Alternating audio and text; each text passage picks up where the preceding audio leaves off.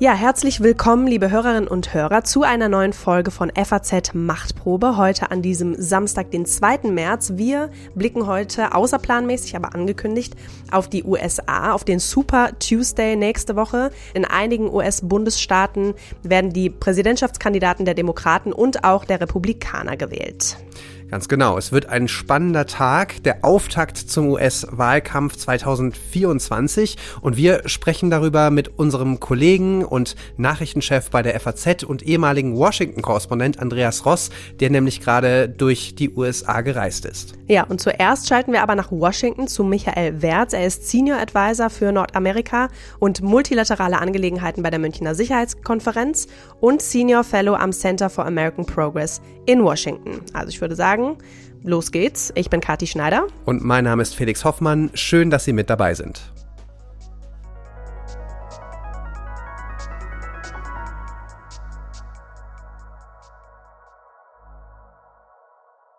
So, und jetzt sitzen wir hier zusammen in einer hybriden Runde, wie man heute sagt. Klaus-Dieter Frankenberger und unser Gast heute, Herr Wertz. Schön, dass Sie da sind. Hallo. Hallo. Hallo, hallo zusammen. Ich freue mich sehr. Vielen Dank. Herr Wertz, am kommenden Dienstag ist Super Tuesday. In rund 15 US-Bundesstaaten wählen Demokraten und Republikaner ihren jeweiligen Präsidentschaftskandidaten für die Wahl am 5. November. Aber eigentlich steht das Ergebnis ja schon fest. Also Biden gegen Trump. Sind Sie trotzdem gespannt und wenn ja, auf was? Der Super Tuesday ist traditionell ein wichtiger Tag, weil dort in äh, über einem Dutzend von Bundesstaaten äh, die Wahlmänner und Wahlfrauen bestimmt werden. Nach dem Super Tuesday wird die Hälfte derjenigen, die dann im äh, Prozesse der Partei über die Kandidaten abstimmen, nominiert sein. Die, äh, die, Ergebnisse stehen fest. Joe Biden und Donald Trump werden die beiden Kandidaten sein. Interessant ist, dass dieser Super Tuesday Aufschluss darüber gibt, wie viele Wählerinnen und Wähler Donald Trump an äh, Nikki Haley, seine Gegenkandidatin, verliert mhm. und ob für Joe Biden die große politische Frage, nämlich ob die Unterstützung für die israelischen Waffengang in Palästina ihm äh, große Hürden in den Weg legen wird, dass diese beiden Fragen besser beantwortet werden können. Mhm. Wir wollen jetzt erstmal so ein bisschen über den ja, amtierenden Präsidenten, über Joe Biden sprechen. Und bevor wir das tun, hat unsere Kollegin Franka Wittenbrink da einmal zusammengefasst, was seine ja, größten Achievements oder auch Herausforderungen waren. We all know who Donald Trump is. The question we have to answer is who are we? That's what's at stake. Who are we?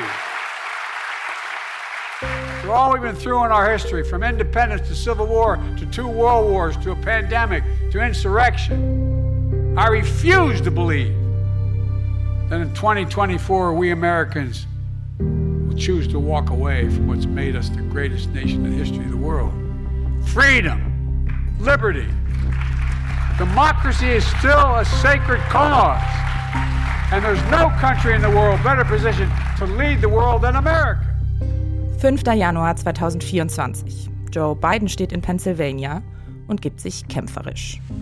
Die Demokratie ist noch immer eine heilige Sache, sagt er, fast auf den Tag genau drei Jahre, nachdem ein wütender Mob das Kapitol in Washington gestürmt hat. Klar, gegen wen sich seine Rede richtet. Wir alle wissen, wer Donald Trump ist, sagt Biden. Die wichtigere Frage aber sei, wer sind wir? Ob Bidens Antworten auf diese Frage wirklich ausreichen, um die Amerikaner bei der Wahl im November zu überzeugen, ist ziemlich ungewiss. Dabei könnte seine Bilanz nach drei Jahren im Amt eigentlich schlechter sein. Die amerikanische Wirtschaft boomt, die Arbeitslosigkeit im Jahr 2023 war so niedrig wie seit 50 Jahren nicht mehr. Und trotzdem, Biden startet als einer der unbeliebtesten Präsidenten aller Zeiten in den Wahlkampf. Sein wahrscheinlich größtes Problem, viele halten ihn mit seinen 81 Jahren schlicht für zu alt. Where's the cognitive test? We have a cognitive error a day at least from this president. He can barely walk, barely speak, barely make sense. Well, he is too old and he knows he's too old.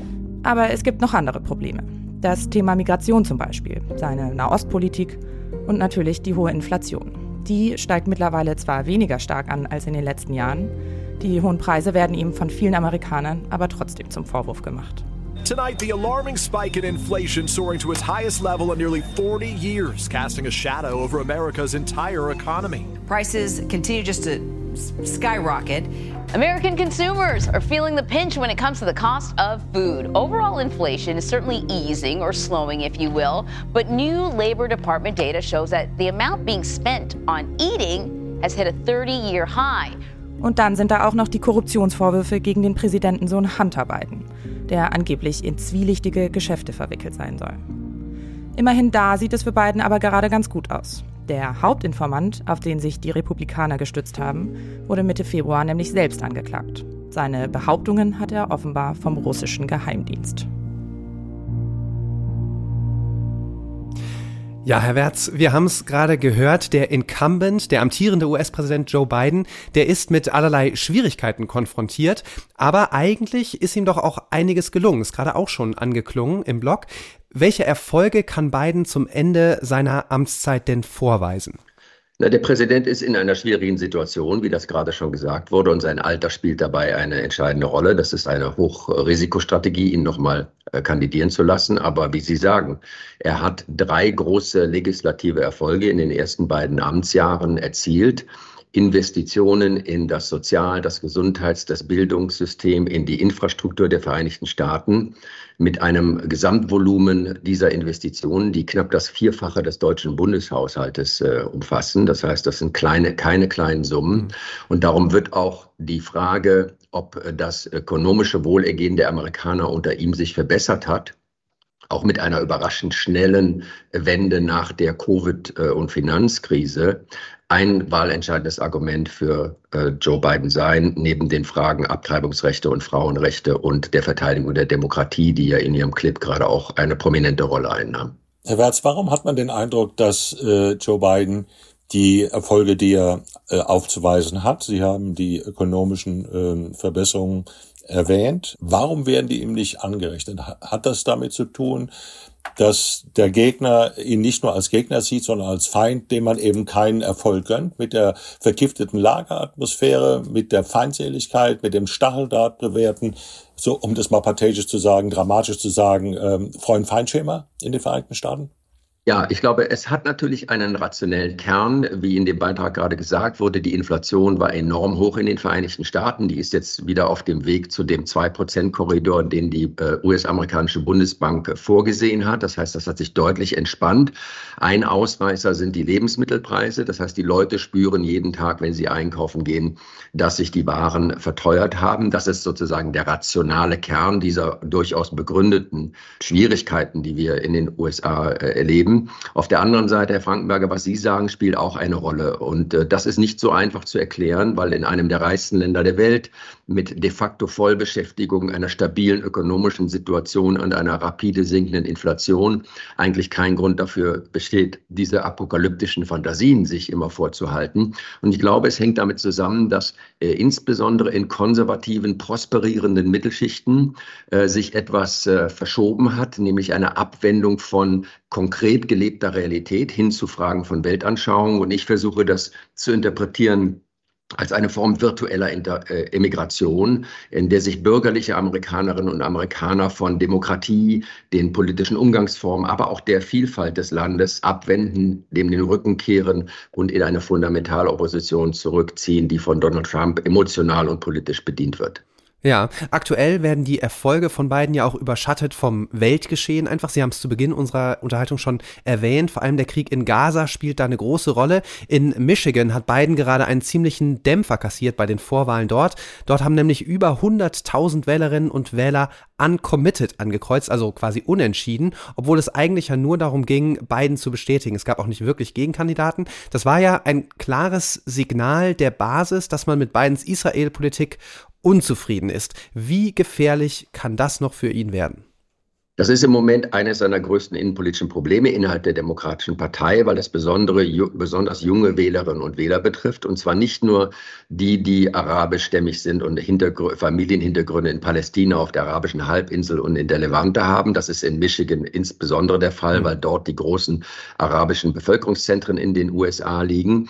Aber es ist für die Demokratische Partei auch eine große Herausforderung, weil das Leiden der Palästinenser eine ideale Projektionsfläche bietet für junge Latinos, Afroamerikaner, Minderheitenangehörige, die ähm, sozusagen durch die kulturellen Identifikationen ihrer Universitätslaufbahn hindurchgegangen sind und jetzt in einer äh, zum Teil äh, überbordenden Identifikation mit Palästina ganz radikal sich gegen Joe Biden wenden. Und das ist insofern ein Problem, weil zwar 100.000 Stimmen in Michigan nicht so wahnsinnig viel sind, aber es ist ein Problem, weil ja bei den Wahlen 2000 2020 ähm, Joe Biden in einer Reihe von Bundesstaaten nur mit sehr knappem Vorsprung gewonnen hat. In Wisconsin waren es etwas über 20.000 Stimmen, in Nevada etwas über 30, in Arizona etwas über 10. Das heißt, auch kleine Verschiebungen können hier große politische Auswirkungen haben. Und es wird sich zeigen, ob diese Leute, die zum großen Teil den gebildeten Mittelschichten angehören, die dann geschrieben haben, sie seien noch nicht festgelegt bei dieser Vorwahl in Michigan äh, am vergangenen Dienstag, ob die im November wirklich so weit gehen und sagen, wir bleiben zu Hause, wir wählen nicht Joe Biden, ermöglichen damit Donald Trump. Hm. Ein Argument, was aus meiner Perspektive nicht ganz einfach zu führen ist, weil ähm, für die Palästinenser wäre eine Trump-Präsidentschaft mit Sicherheit kein Schritt nach vorne. Genau, also die Wähler können ja auch nicht glauben, dass dem Zweck, also dem Schutz ziviler Leben in Gaza mit einer zweiten Trump-Präsidentschaft besser gedient wäre. Ne? Das ist richtig, aber es gibt gerade in der jüngeren Generation, ich sagte das ja bereits, die äh, in diesen Kontexten ähm, politischer Korrektheit, kultureller äh, Überidentifikation groß geworden sind, einen moralischen und politischen Rigorismus, den man nicht unterschätzen darf. Nicht? Das ist eine Generation, wo nicht ganz zu Unrecht in, die, in dieser heterogenen äh, amerikanischen Gesellschaft, in dieser Generation gibt es keine weiße Mehrheit mehr, sondern das ist wirklich äh, Multikulti at its best. Mhm. Ähm, dort sind A, diese Identifikationen Identifikation mit der eigenen Herkunft sehr stark und B, auch der Rigorismus, dass man eigentlich immer sozusagen maximale Identifikation mit seinen politischen Idolen ähm, erreichen möchte. Das war unter Obama natürlich einfacher als unter Joe Biden. Und insofern ist das eine nicht ungefährliche Sollbruchstelle für die Demokraten äh, für die Wahlen im November. Aber solange der Krieg in der Ost anhält, hat beiden im Kern keine andere Wahl, oder? Die Unterstützung für Israel, die Solidarität mit Israel ist amerikanisches Prinzip, ist Prinzip der amerikanischen Politik. Auf der anderen Seite heißt es äh, Schilder vor dem Weißen Haus, Genocide Joe has to go. Und die Bilder aus, die uns aus dem Gazastreifen erreichen, sind ja in der Tat erschütternd, die Zahlen furchtbar. Was kann Biden den Kritikern entgegenhalten? Ja, im Moment nicht so viel, dass die, dass, äh, die Existenz Israels und die Unterstützung Israels äh, einen hohen normativen Wert in der amerikanischen Politik hat. Das ist wichtig, gut und begründbar. Auf der anderen Seite hat es das Weiße Haus in gewisser Weise verpasst, zu Beginn der Unterstützung der israelischen Armee und der israelischen Regierung klarere, durch US-amerikanische nationale Interessen äh, definierte Parameter zu setzen. Und mein Eindruck ist, dass im Weißen Haus die Hoffnung war, dass man mit einer äh, eher bedingungslosen Unterstützung in der Frühphase dieser Invasion auf dem Gazastreifen sich von der Likud-Regierung politische Konzessionen erhofft hat. Das hat sich nicht bewahrheitet. Benjamin Netanyahu geht nach wie vor sehr schroff auch gegen gegen seine amerikanischen Unterstützer vor. Ich, mein Eindruck ist, dass im Weißen Haus man ziemlich bedient ist von der gegenwärtigen israelischen Regierung, aber natürlich gleichzeitig jetzt diese Position nicht mehr revidieren kann. Also insofern eine eher schwierige äh, Gemengelage. Die amerikanische Regierung hat den Druck deutlich erhöht auf äh, die Netanyahu-Regierung und auch auf regionale äh, Player, hier eine ähm, Waffenstillstandslösung zu finden. Das hat sich bisher nicht bewahrheitet. Und wie Sie sagen, die Bilder aus äh, Gaza sind absolut unerträglich. Äh, die 30.000 Toten, die dort zu beklagen sind, sind unvertretbar. Mhm. Und ähm, das ist eine Herausforderung, äh, die das Weiße Haus versuchen muss anzugehen. Aber es gibt relativ wenig gangbare politische Wege. Mhm. Ja, gespalten ist ja die, ähm, ist ja, sind ja die USA oder die US-amerikanische Politik ja auch mit Blick auf die Unterstützung für die Ukraine. Biden kämpft um das Unterstützungspaket, das im US-Kongress festhängt. Kann er denn mit der Vision, die dahinter steht, also von einem Amerika, das die regelbasierte Weltordnung mit viel Geld und zur Not auch mit Gewalt verteidigt, Wähler mobilisieren? Äh, nein, weil diese außenpolitischen großen Fragen spielen wenig Rolle in Wahlkämpfen traditionell. Darum hat Joe Biden ja auch in dem Stück, was Sie gerade eingespielt haben, gesagt, wir sind die demokratische Führungsmacht der Welt. Das ist sozusagen das, das nationale Ethos eines aufgeklärten Amerika. Aber die konkreten außenpolitischen Auseinandersetzungen, die spielen in den Wahlen keine Rolle, mit der Ausnahme, dass die Blockade der Ukraine-Unterstützung inzwischen zu einem politischen Glaubensbekenntnis innerhalb der Republikanischen Partei mhm. geworden ist. Also das stellt die, äh, das politische System natürlich für eine ungeheure Herausforderung. Im Großen und Ganzen muss man sagen, man darf diese außenpolitischen Themen, die in Europa immer intensiver wahrgenommen werden als hier in den USA, nicht überschätzen. Der nationale Sicherheitsberater des Präsidenten Jake Sullivan erzählt immer gerne eine Geschichte, als er bei einem Townhall-Treffen in Minnesota in seinem Heimatstaat über die liberale äh, Weltordnung gesprochen hat. Danach ein älterer Herr zu ihm kam und sagte, ich weiß nicht genau, was Sie meinen mit dieser liberalen Weltordnung, aber ich bin mir ziemlich sicher, dass ich das nicht gut finde. Und insofern muss man auch sagen, ähm, die Wahl wird entschieden an der Frage, Demokratie versus Autoritarismus, Frauenrechte versus Einschränkung von Rechten und der Frage, wie stehen wir ökonomisch im November dieses Jahres da. Das Paket, über das wir jetzt gesprochen haben, das hängt ja fest, weil den Republikanern die darin enthaltenen Maßnahmen zum Grenzschutz im Süden der USA nicht weit genug gehen. Dabei gab es ja in diesem Paket durchaus große Zugeständnisse, mehr Geld zum Beispiel für mehr äh, Grenzpolizisten, höhere Hürden für Asylanträge, mehr Kapazitäten für Festnahmen von Migranten und so weiter weiter. Wie wichtig ist dieses Thema Migration für den Wahlkampf und wie angreifbar sind da die Demokraten? Das Thema spielt eine äh, ausnehmend große Rolle. Das kennen Sie auch aus den europäischen Kontexten. Die äh, Tatsache, dass die Republikaner ihr eigenes Gesetzespaket, in dem sie die von Ihnen beschriebenen Verschärfungen des Grenzregimes, Einschränkung des Asylrechts äh, und andere Maßnahmen an die Ukraine-Hilfe gekoppelt hatten und nicht im Übrigen nicht nur an die Hilfe für die Ukraine, sondern auch die Unterstützung für Taiwan und Israel, und die Demokraten ähm, den Eindruck hatten, dass das ein Bluff gewesen ist, der Republikaner, und die Demokraten dann entschieden haben, unter der Führung von Chuck Schumer im Senat, dem Senatschef der Demokratischen Partei, zu sagen, wir winken alle diese extrem restriktiven Einwanderungsbeschränkungen durch. Das ist ein Gesetz, was die Republikaner nie wieder mit irgendeiner demokratischen Fraktion im Senat oder im Abgeordnetenhaus durchsetzen könnten. Und selbst unter diesen Bedingungen hat dann die Republikanische Partei ihr eigenen Gesetzentwurf nicht mehrheitsfähig machen können. Insofern bedeutet das zwei Dinge. Das die Migration, ähnlich wie in Europa, ein politischer Spielball ist, mit dem versucht wird, ähm, liberalere Positionen zu marginalisieren. Und das wird für Donald Trump ein ganz wichtiges Mobilisierungsthema werden. Das war es 2016 und 2020 schon. Und für die Demokraten ist es ein schwieriges Thema, weil Joe Biden, der sich jetzt für relativ restriktive Positionen auch eingesetzt hat, insbesondere was die Asylbeantragung von äh, zentralamerikanischen Migranten angeht, äh, sich da eine zweite Frontlinie gerade unter den fortschrittlicheren, progressiven und jüngeren Wählerinnen und Wählern seiner eigenen Partei eröffnet. Ja, Sie sagen, es wird ein wichtiges Mobilisierungsthema. Kein Wunder also, dass Trump und Biden am Donnerstag beide gleichzeitig an der Südgrenze der USA unterwegs waren.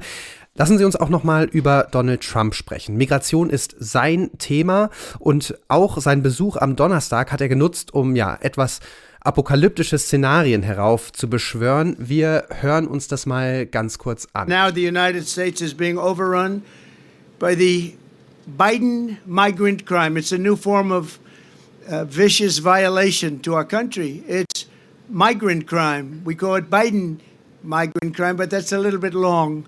So we'll just leave it. But every time you hear the term migrant crime, you know where that comes from. Allowing thousands and thousands and actually millions and millions of people to come. Could be 15 million, could be 18 million by the time he uh, gets out of office. Ja, also Migrant Crime und Overrun und diese Zahlen, also da wird ja ein Bild von einer also Welle beschworen, die die USA mit Gewalt und Verbrechen überzieht. Mit dem Gesetzespaket, über das wir gesprochen haben, hätten die Republikaner ja eine deutliche Verschärfung der Migrationspolitik erreicht. Sie haben es gerade selber gesagt. Dann hat Trump aber Druck gemacht, dass die Republikaner es eben trotzdem ablehnen. Warum? Was ist das Kalkül dahinter? Das Kalkül dahinter ist, dass äh, Donald Trump äh, auf keinen Fall den Eindruck erwecken will, dass die Republikanische Partei, die er jetzt sozusagen komplett in Form dieser feindlichen Übernahme dominiert, sich auf Kompromisse mit dem demokratischen Gegner einlässt, weil für ihn die massive Polarisierung gegen Joe Biden das treibende Wahlkampfmotiv sein wird im November. Und das geht ja so weit, dass beispielsweise er lächelnd dabei steht auf Wahlkampfveranstaltungen, wenn die äh, Anhänger von ihm äh, gegenüber der kleinen Gruppe von fortschrittlichen Abgeordneten um äh, Alexander Ocasio-Cortez herum rufen, schickt sie zurück. Das sind alles in den USA geboren oder eingebürgerte Kongressabgeordnete. Und das in einem Land, in dem die Staatsbürgerschaft durch den Ort der Geburt und nicht durch die Blutgruppe der Eltern bestimmt wird. Das heißt, hier ist auch wieder eine dieser sozusagen emotionalen Schwellen überwunden, ein erneuter Tabubruch, mit dem Donald Trump sehr erfolgreich spielt. Auch die Zahlen, die Sie gerade äh, hier vorgespielt haben, sind alle völlig illusorisch. Hinzu kommt, dass die USA ja demografisch und auch was unsere Arbeitskraftsituation angeht, sich in einer sehr viel besseren Lage befinden als Europa, weil wir mit anderthalb Millionen Einwanderern pro Jahr ähm, auch eine Verjüngung der Gesellschaft äh, erreichen. Und äh, hinzu kommt, dass die Illusion, man könne die Grenze zu Mexiko jetzt militärisch befestigen, eben das ist eine Illusion, weil die ähm, vertikale Integration von Mexiko, USA und Kanada so weit fortgeschritten ist. Wir haben zwei Milliarden Dollar täglichen Warenverkehr mit Mexiko. Es gibt äh, Düsentriebwerke und Autoteile, die mehrfach im Produktionsprozess die Grenze überqueren. Also dazu glauben, mit 36 Millionen mexikanischstämmigen Amerikanern in unserem eigenen Land, dazu glauben, man könne das jetzt äh, blockieren und das sei eine erfolgreiche Politik, ist eine vollkommene Illusion. Aber wie gesagt, es ist ein wichtiges Mobilisierungsthema und interessant ist, dass das Thema Migration äh, im Land umso wichtiger wird, je mehr man sich der kanadischen Grenze nähert. Also wieder das Phänomen eines Antisemitismus ohne Juden, wenn man das mal so flapsig sagen darf, nämlich dort, wo Migration äh, sozusagen weder intensiv spürbar noch äh, ein politisches Problem ist, radikalisieren sich die Positionen. Und auch das zeigt wieder, wie stark der politische Diskurs abgelöst ist von den konkreten Lebenserfahrungen. Das ist ja bei uns nicht ganz anders, äh, Michael Wertz. Ähm, die Demokraten versuchen jetzt darauf aufmerksam zu machen, dass die Republikaner Amerikaner aus durchsichtigen, aber offenbar erfolgreichen Opportunitätserwägungen, politischen Propagandazwecken ähm, eine strengere Migrationspolitik verhindern. Hat dieses Aufmerksammachen Erfolg? Kann das was bewirken?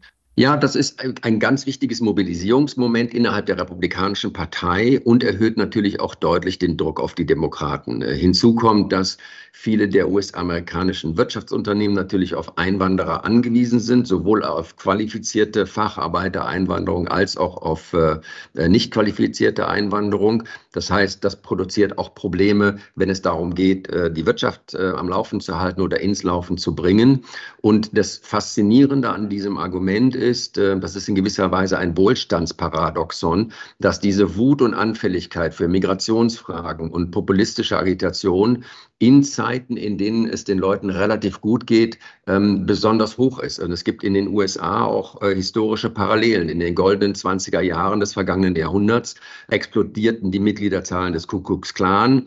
Äh, in den 50er Jahren dieser antikommunistischen McCarthy-Ära sind die USA zur unangefochtenen Weltwirtschaftsmacht geworden und die, der Lebensstandard stieg rapide an. Also man muss immer vorsichtig sein, wenn diese gängigen, äh, zum Teil etwas vulgär marxistischen Erklärungen, dass es jetzt Wirtschaftskrisen gäbe und dadurch Populismus gestärkt würde, das ist nicht hinreichend, sondern ähm, das ist passiert in einer Zeit ökonomischer Prosperität und vor allen Dingen auch in und unter wohlhabenden Mittelschichten. Das sind die Trägerinnen und Träger der Trump-Bewegung nicht die, die wir euphemistisch als Marginalisierungsverlierer, ähm, als äh, Modernisierungsverlierer bezeichnen. Das sind vielleicht 12 oder 14 Millionen äh, Wähler im Mittleren Westen. Donald Trump hat 75 Millionen Wählerstimmen bekommen bei den letzten Wahlen. Das heißt, es gibt über 60 Millionen amerikanische Mittelschichtangehörige, die sagen, let's give fascism a chance.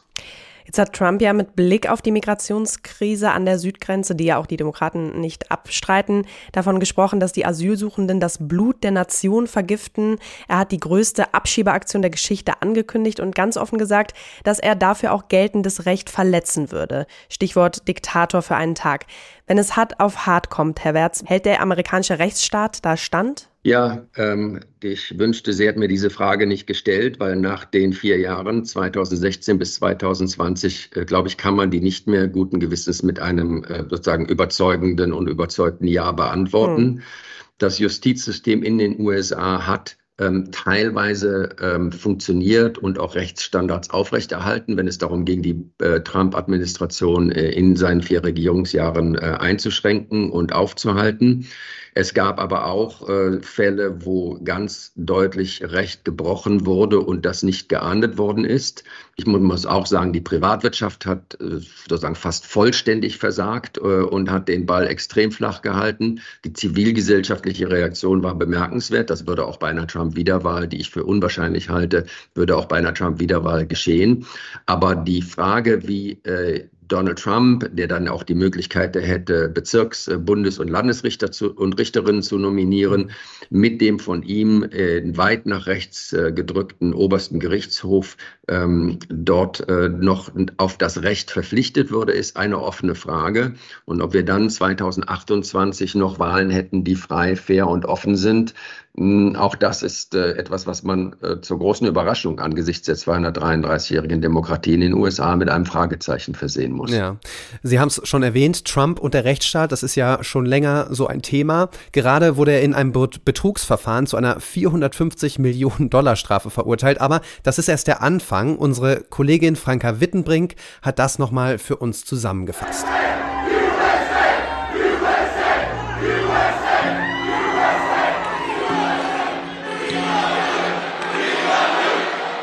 Begeisterte Fans von Donald Trump nach einem Auftritt letzten Dezember. Für seine Anhänger steht fest, sie wollen den früheren Präsidenten der Vereinigten Staaten endlich wieder im Weißen Haus sehen. Und tatsächlich sieht es für Trump bisher auch nicht gerade schlecht aus. Seine Konkurrentin Nikki Haley hat den Kampf zwar noch nicht aufgegeben, aber die bisherigen Ergebnisse der Vorwahlen sind eindeutig. Schaut man sich die Anklagen gegen Donald Trump an, sieht das Ganze allerdings schon weniger rosig aus. Mehr als 90 Straftaten werden ihm in vier Strafverfahren vorgeworfen. Dazu ist er auch noch in zwei Zivilklagen verwickelt.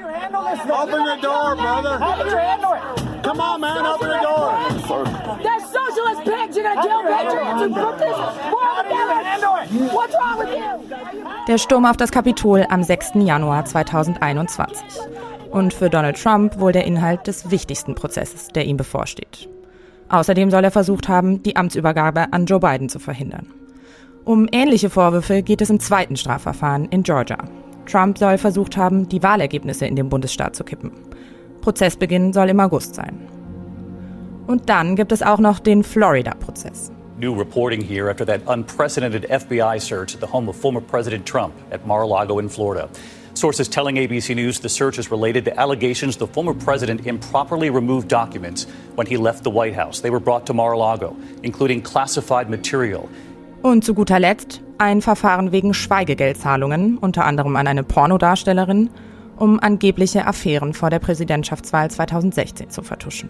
These four horrible radical left Democrat investigations of your all-time favorite president, me, is just a continuation of the most disgusting witch hunt wie Donald Trump selbst zu den Vorwürfen steht, ist wenig überraschend. Und tatsächlich ist bisher ziemlich fraglich, ob die Strafverfahren ihn überhaupt daran hindern könnten, ein weiteres Mal ins Weiße Haus einzuziehen. Seine Anwälte versuchen jedenfalls mit aller Kraft, die Prozesse zu verzögern. Und seine Fans sind von den Vorwürfen sowieso wenig beeindruckt. I'm with him to the finish. He could stand on the front steps of the White House and, and commit murder, and I'm with him. Werden diese Prozesse Trump gefährlich oder bieten sie ihm nicht einfach nur wieder eine Bühne, die er nutzen wird? Äh, beides. Sie werden ihm gefährlich, sie bieten ihm eine Bühne. Und ähm, die äh, Frage des 6. Januar, also des Sturm, Sturms auf auf das Kapitol ist vielleicht äh, darin die wichtigste, wenn es darum geht, äh, zurückbeziehend auf das Argument von Joe Biden, was Sie ganz am Anfang eingespielt haben, ob äh, Amerikanerinnen und Amerikaner sich von den demokratischen Traditionen der Verfassung und des Landes abwenden.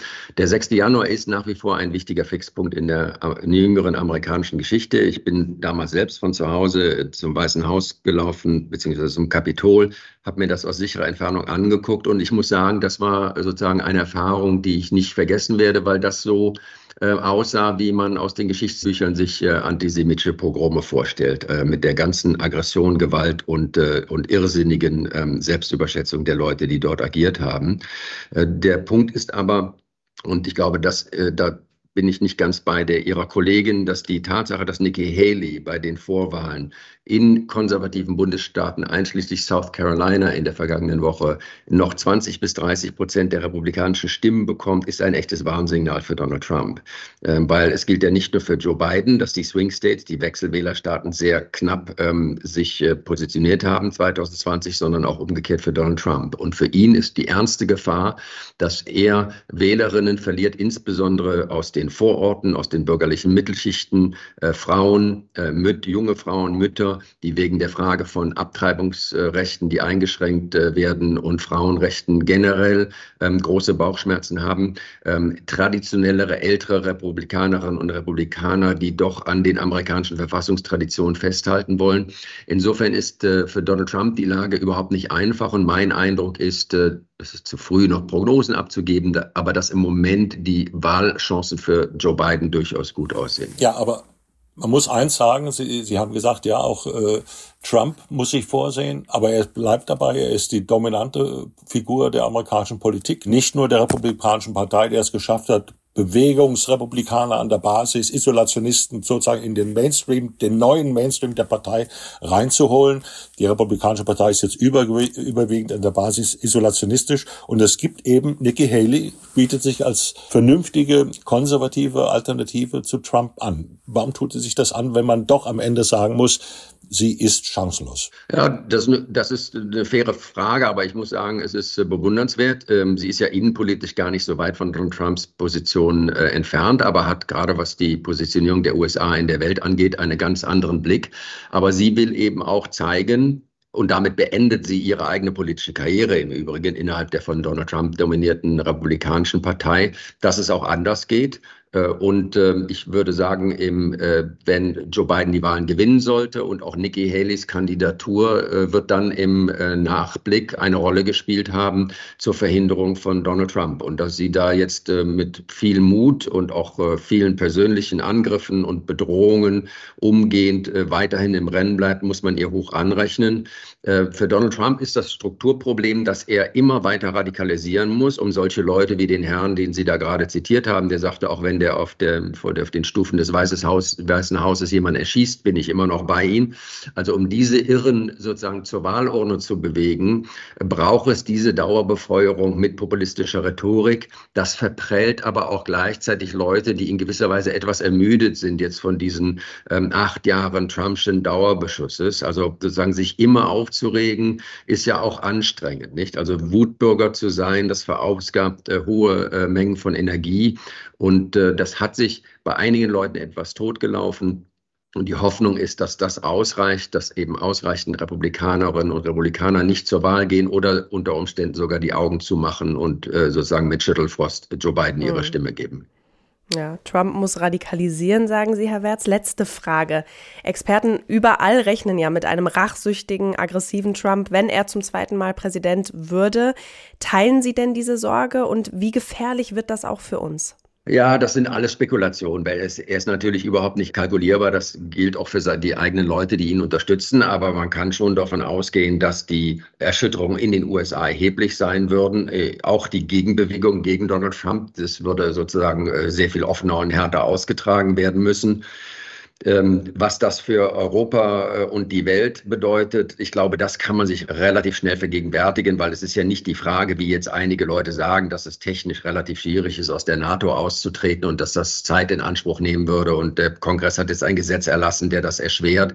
Aber sozusagen die Trumpsche Rhetorik, wenn er dann sagt, Wladimir Putin soll doch jetzt mal in den äh, baltischen Republiken zugreifen und die Chinesen würden demnächst 60 Prozent äh, Importsteuer auf ihre Produkte zahlen müssen, das alleine würde ja schon ausreichen, globale Erschütterungen hervorzurufen, ähm, von denen sich äh, insbesondere Europa nur noch schwer erholen würde. Insofern glaube ich, dass mit einer Wahl von Donald Trump, die ich, wie gesagt, für unwahrscheinlich halte zum jetzigen Zeitpunkt, ähm, die Welt, so wie wir sie kennen, dramatisch verändern würde.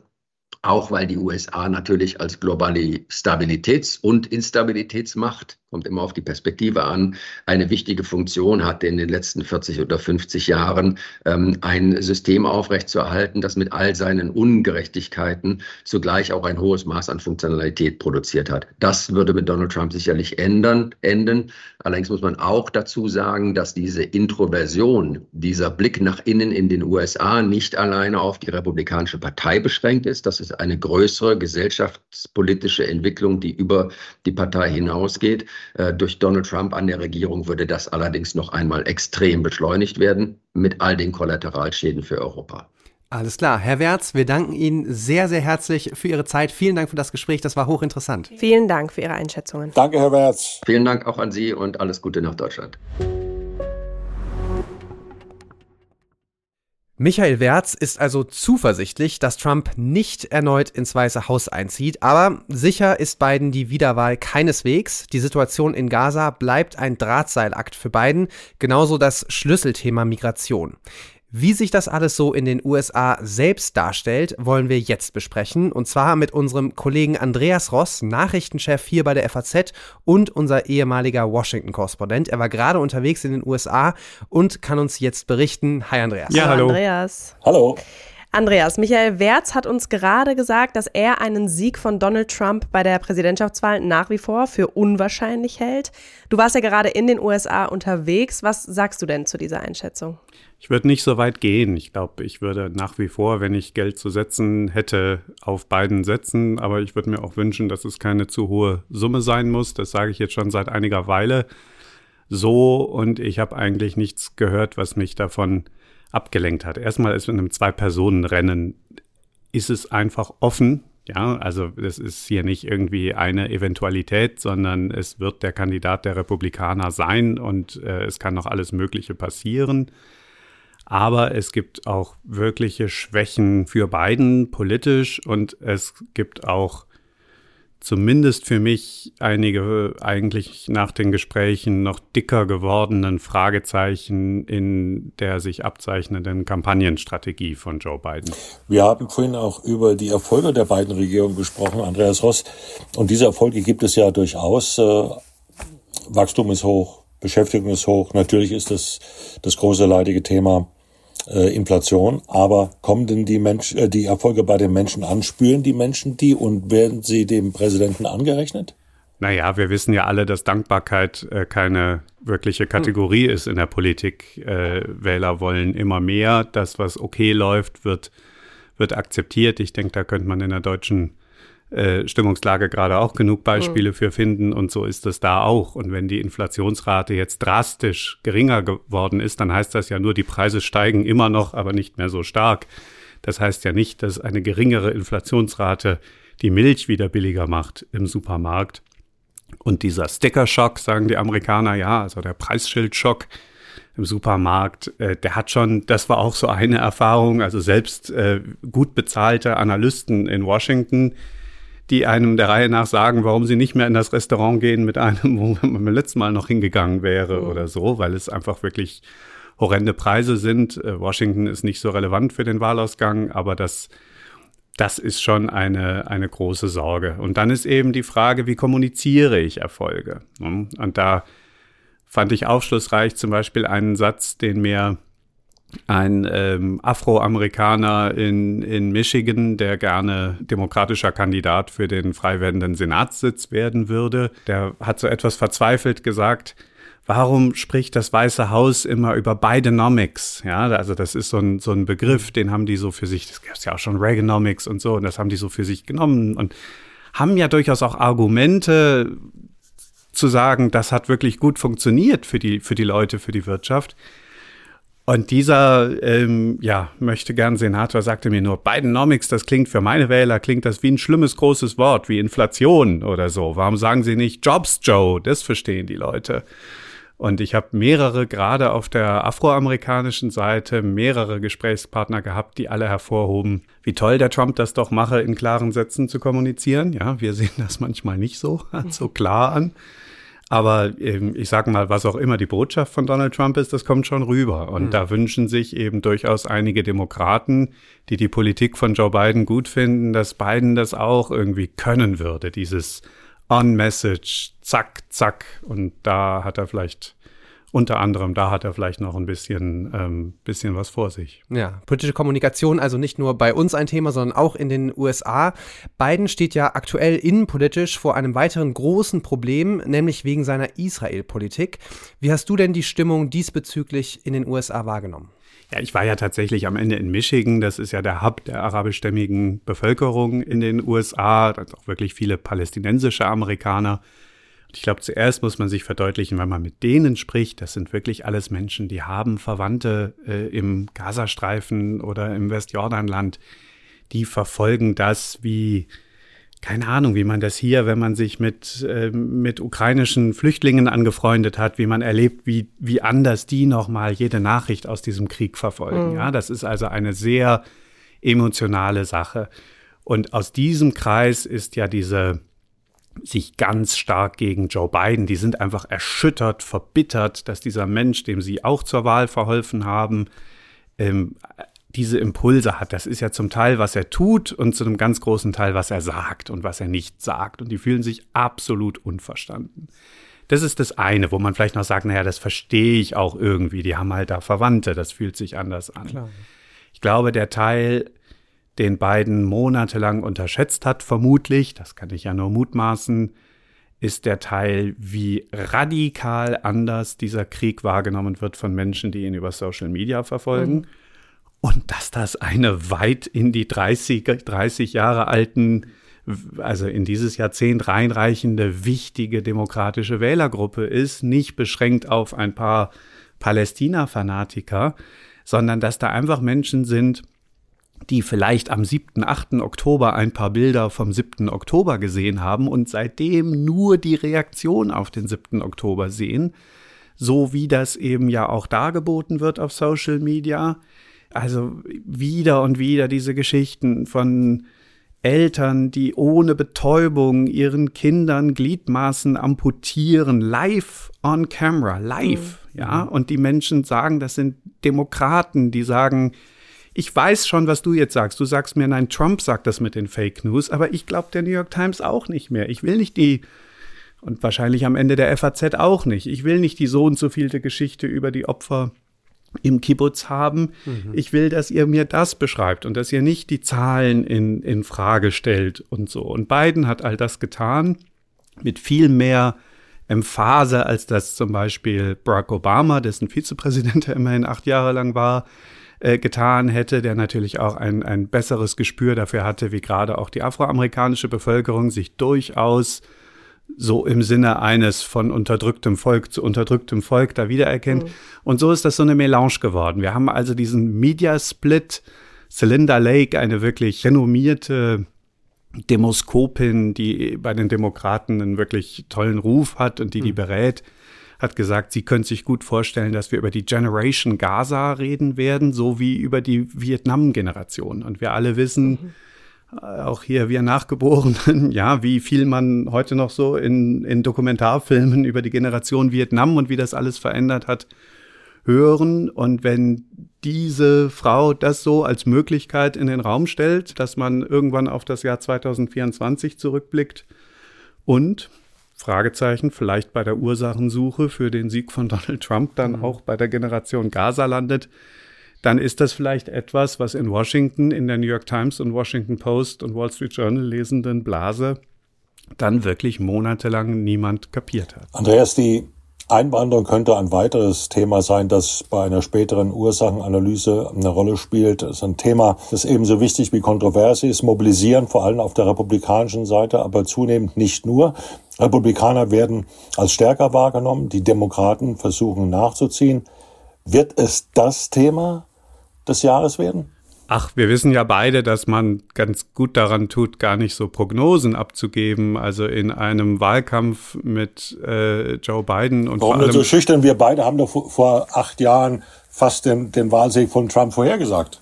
Ja, fast, ne? Ernsthaft, äh, wir erinnern uns auch beide zusammen an das Jahr 2020 und die, äh, die 10.000 Dinge, die allein in den letzten Wochen noch passiert sind. Also wenn wir irgendwie dran denken, äh, George Floyd, Proteste, Insurrection Act, natürlich Corona rauf und runter. Trump selber steckt sich kurz vor der Wahl an, dann stirbt noch die äh, Supreme Court Justice. Äh, also das ist ja insofern, was das Thema im November sein wird, darüber reden wir gerne mal so ab Mitte Oktober. Aber richtig ist, dass man, glaube ich, verstehen muss, ich glaube, man ist im deutschen Publikum vielleicht so ein bisschen ermüdet von dieser Migrationsdebatte in Amerika, weil man irgendwie seit Jahrzehnten gesagt kriegt, das ist das Thema und so.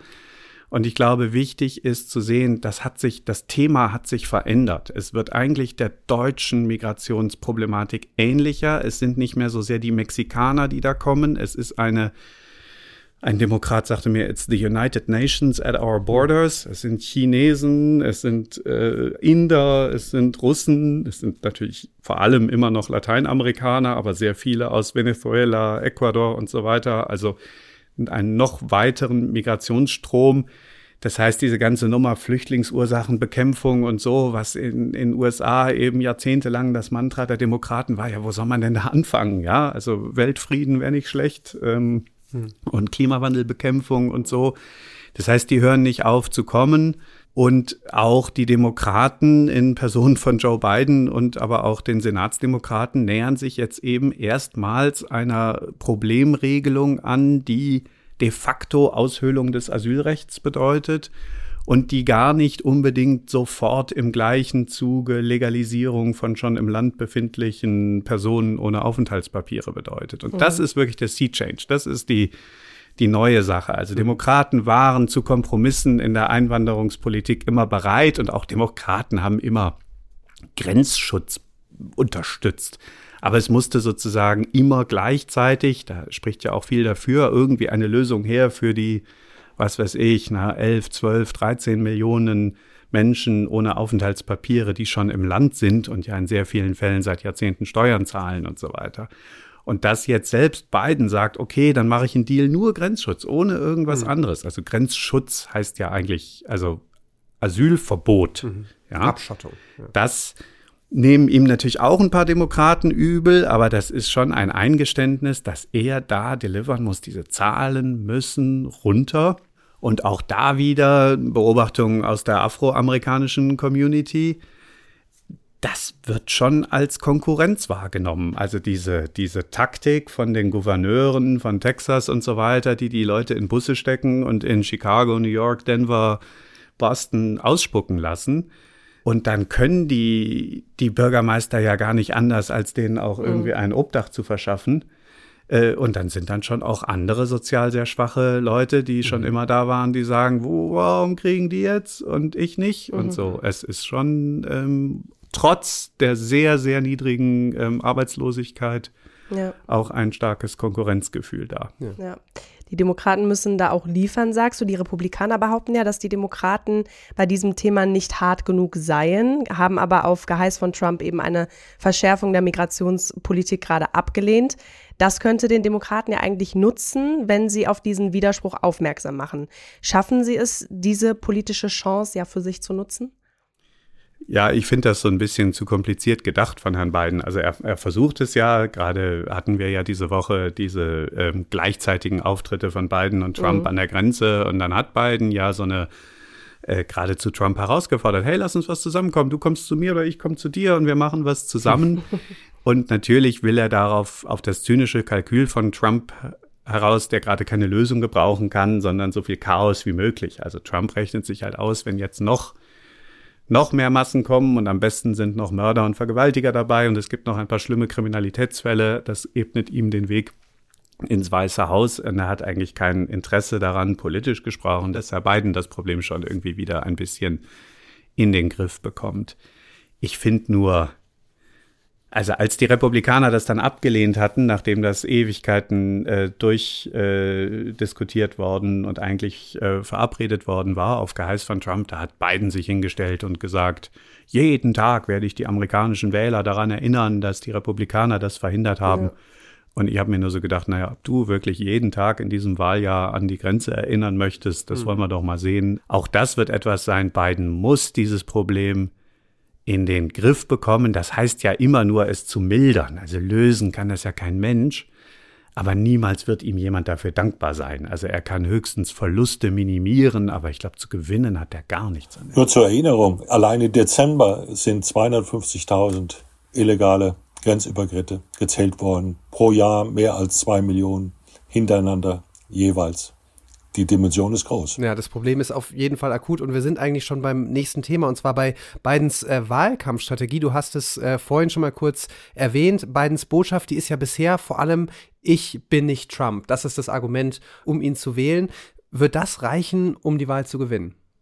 Ja, ich glaube, das ist so ein bisschen der Punkt, wo ich besonders skeptisch war. Also von den Wahlkampfberatern, mit denen ich gesprochen habe, der, von dem ich am ehesten glaube, der ist nah genug dran, um wirklich zu wissen, was die da gerade aushecken. Der hat im Prinzip gesagt, dieses, dass man beiden so wenig sieht, ist Absicht. Also es gibt ja die Leute, die sagen, Herrgott, der Mann ist halt alt und ein bisschen gebrechlich und ihr habt nur eine Chance. Ja, ihr macht den mit Botox und was weiß ich, welchen Mitteln, ihr putscht den auf und dreimal am Tag stellt ihr den am besten nicht alleine, dann sieht er immer so gebrechlich aus, sondern irgendwie in so einem starken Team von guten Leuten, äh, weil das hat Trump nicht. Ne? So stellt er den auf und dreimal am Tag macht er eine starke Botschaft. Fünf Minuten, Social Media tauglich und dann kann er, könnte er ihn wieder, kann er sich wieder hinlegen. Ne?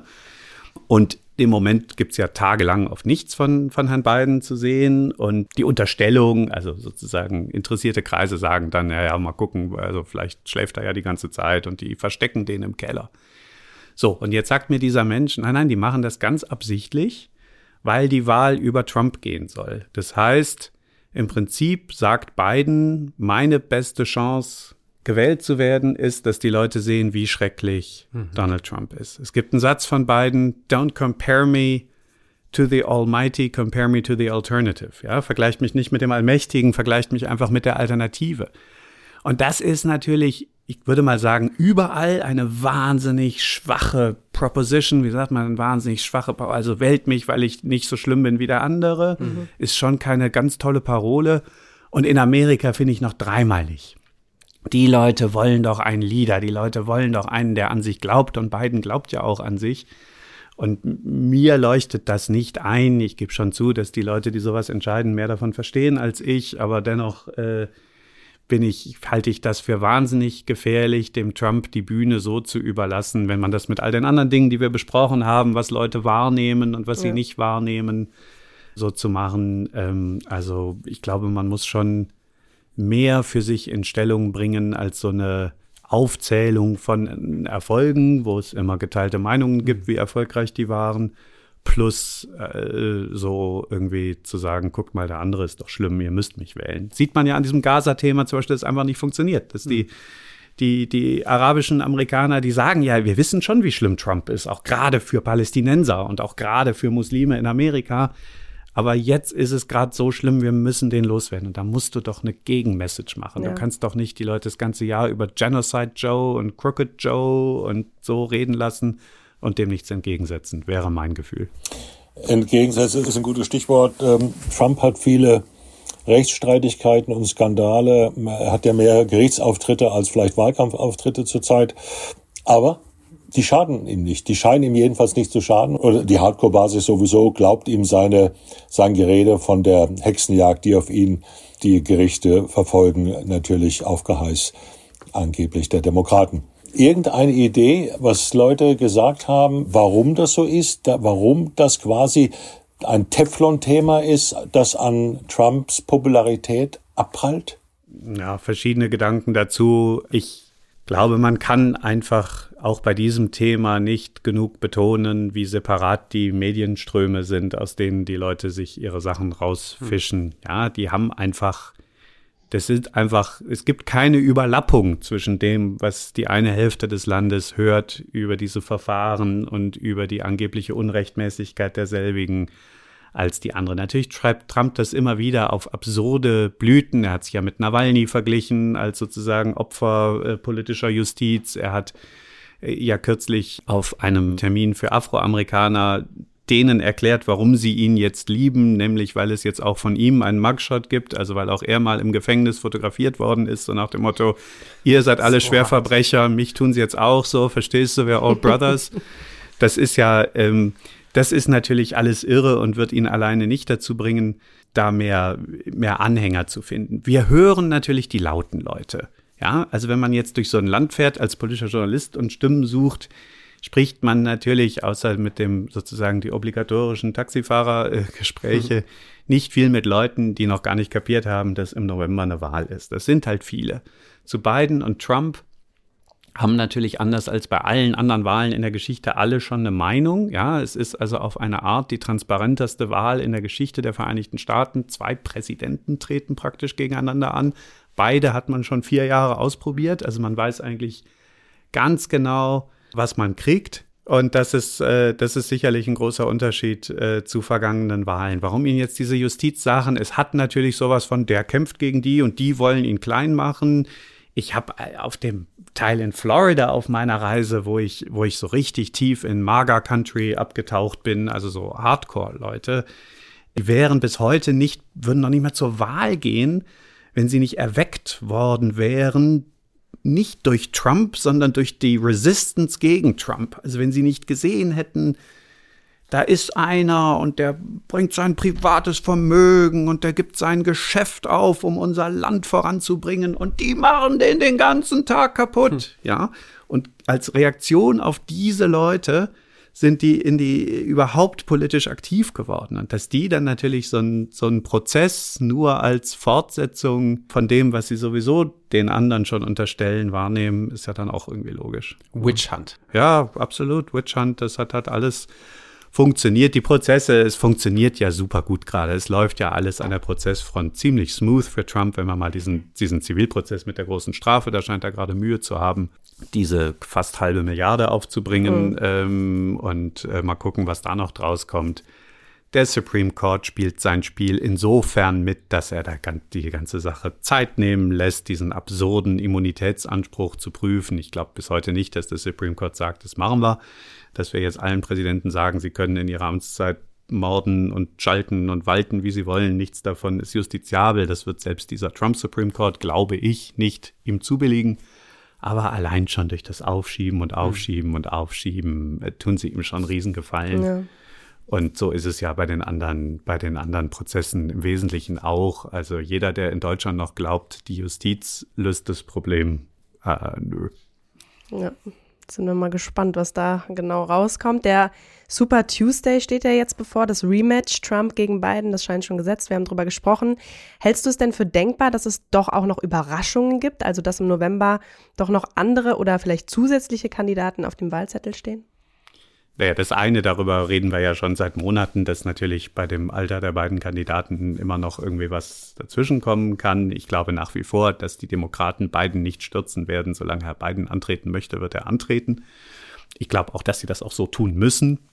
Aber es gibt eine interessante Initiative, die sehr schwer einzuschätzen ist, wie viel Wind die noch machen wird. Das ist die Gruppe No Labels. Also keine Etiketten. Das sind Leute, die seit Jahren schon im Kongress so versuchen, Überparteilichkeit herzustellen. Wie wir alle wissen, nicht sehr erfolgreich. Ich hatte Gelegenheit, mit einem Republikaner zu sprechen, Fred Upton aus Michigan, der 36 Jahre lang für die Republikaner im Kongress war, der einer von zehn Republikanern ist, die damals nach dem äh, Sturm aufs Kapitol noch für dieses zweite Impeachment von Donald Trump gestimmt haben. Von diesen zehn Republikanern sind acht nicht mehr im Kongress. Auch Fred Upton ist nicht mehr im Kongress. Er sagt, es habe nichts damit zu tun. Sei, sei mal dahingestellt. So, und der ist Teil dieser Organisation No Labels, die sich vorgenommen haben oder die angekündigt haben, er hat mir das bestätigt im Gespräch, ein eigenes Ticket, also eine, eine Kandidatur von einem Präsidenten und Vizepräsidentenkandidaten vorzustellen und wahrscheinlich sehr bald nach Super Tuesday, also dann, wenn es klar ist, dass es Biden gegen Trump ist. Die berufen sich auf Umfragen, wonach 70 Prozent der Amerikaner sagen, wir wollen weder den einen noch den anderen. Trump gegen Biden ist einfach nicht okay. Also insofern würden sie dem Volk ein Dienst erweisen. Es gibt eine ganz große Nervosität, glaube ich, vor allem bei den Demokraten, dass sie Herrn Trump einen Dienst erweisen. 92 Ross Perot. 92 Ross Perot, der seit vielen Jahren äh, erfolgreichste Third-Party-Candidate, der aber keinen einzigen, also wir wissen, es kommt auf das Wahlleutegremium an, keinen einzigen Wahlmann bekommen hat, aber ordentlich viele zweistellige Stimmenergebnisse bekommen hat, die alle sozusagen am Ende äh, George W. Bush, äh, äh, Entschuldigung, George Bush Senior äh, fehlten, sodass Bill Clinton Präsident geworden ist. Also die Rolle der Third-Party-Candidates ist kann auch dann sehr groß sein, wenn sie nur zwei Prozent der Stimmen bekommen mhm. insgesamt, weil wenn sie im entscheidenden Swing State gerade dem einen nehmen. So, die sagen, nein, ihr Polling sagt, ein solches Ticket würde beiden Kandidaten gleich viel wegnehmen und mhm. die sagen, ihr Polling sagt, wir können zu 270 Wahlleuten kommen. Also zuletzt hat ein Third-Party-Candidate 1968 Wahlleute bekommen, nämlich einen, George Wallace. Die sagen, wir kriegen 270. Das ist kein, kein Spinner, ja. Also so, die haben sich das schon überlegt. Joe Lieberman ist dabei. Das ist so ein bisschen das alte politische Amerika, was sein Land zurückhaben will. Und ich glaube tatsächlich, so, das, diese ganzen äh, Umfragen sind, glaube ich, fast ohne Aussage, solange wir keine Namen dazu haben. Am Ende müssen sie halt ein richtig überzeugendes Kandidatenduo haben. Er hat mir gesagt, wir sind uns noch nicht einig, ob oben der Demokrat oder oben der Republikaner mhm. steht. Allein das schon, also weder möchte ich darauf wetten, dass es wirklich dazu kommt, noch dass das dann Kandidaten sind, die richtig Wumms haben. Aber na, schauen wir mal. Ja. Ja, also spannend wäre es ja schon. Ja.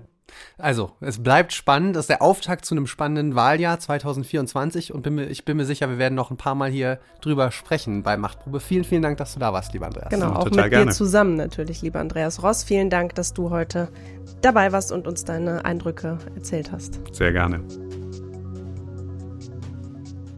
Ja, das war's für heute von uns, von FAZ Machtprobe. Ein etwas anderes Format, als wir es sonst gewohnt sind. Wir hoffen, es hat Ihnen gefallen und ja, abonnieren Sie uns gerne in all Ihren Podcatchern, den Sie am liebsten haben und schreiben Sie uns auch gerne Ihr Feedback an podcast.faz.de.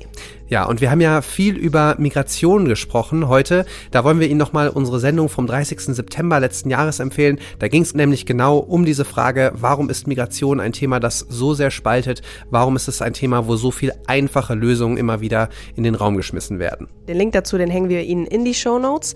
Und wir hören uns hier an dieser Stelle wieder am 16. März. Bis dahin machen Sie es gut und bis bald. Tschüss.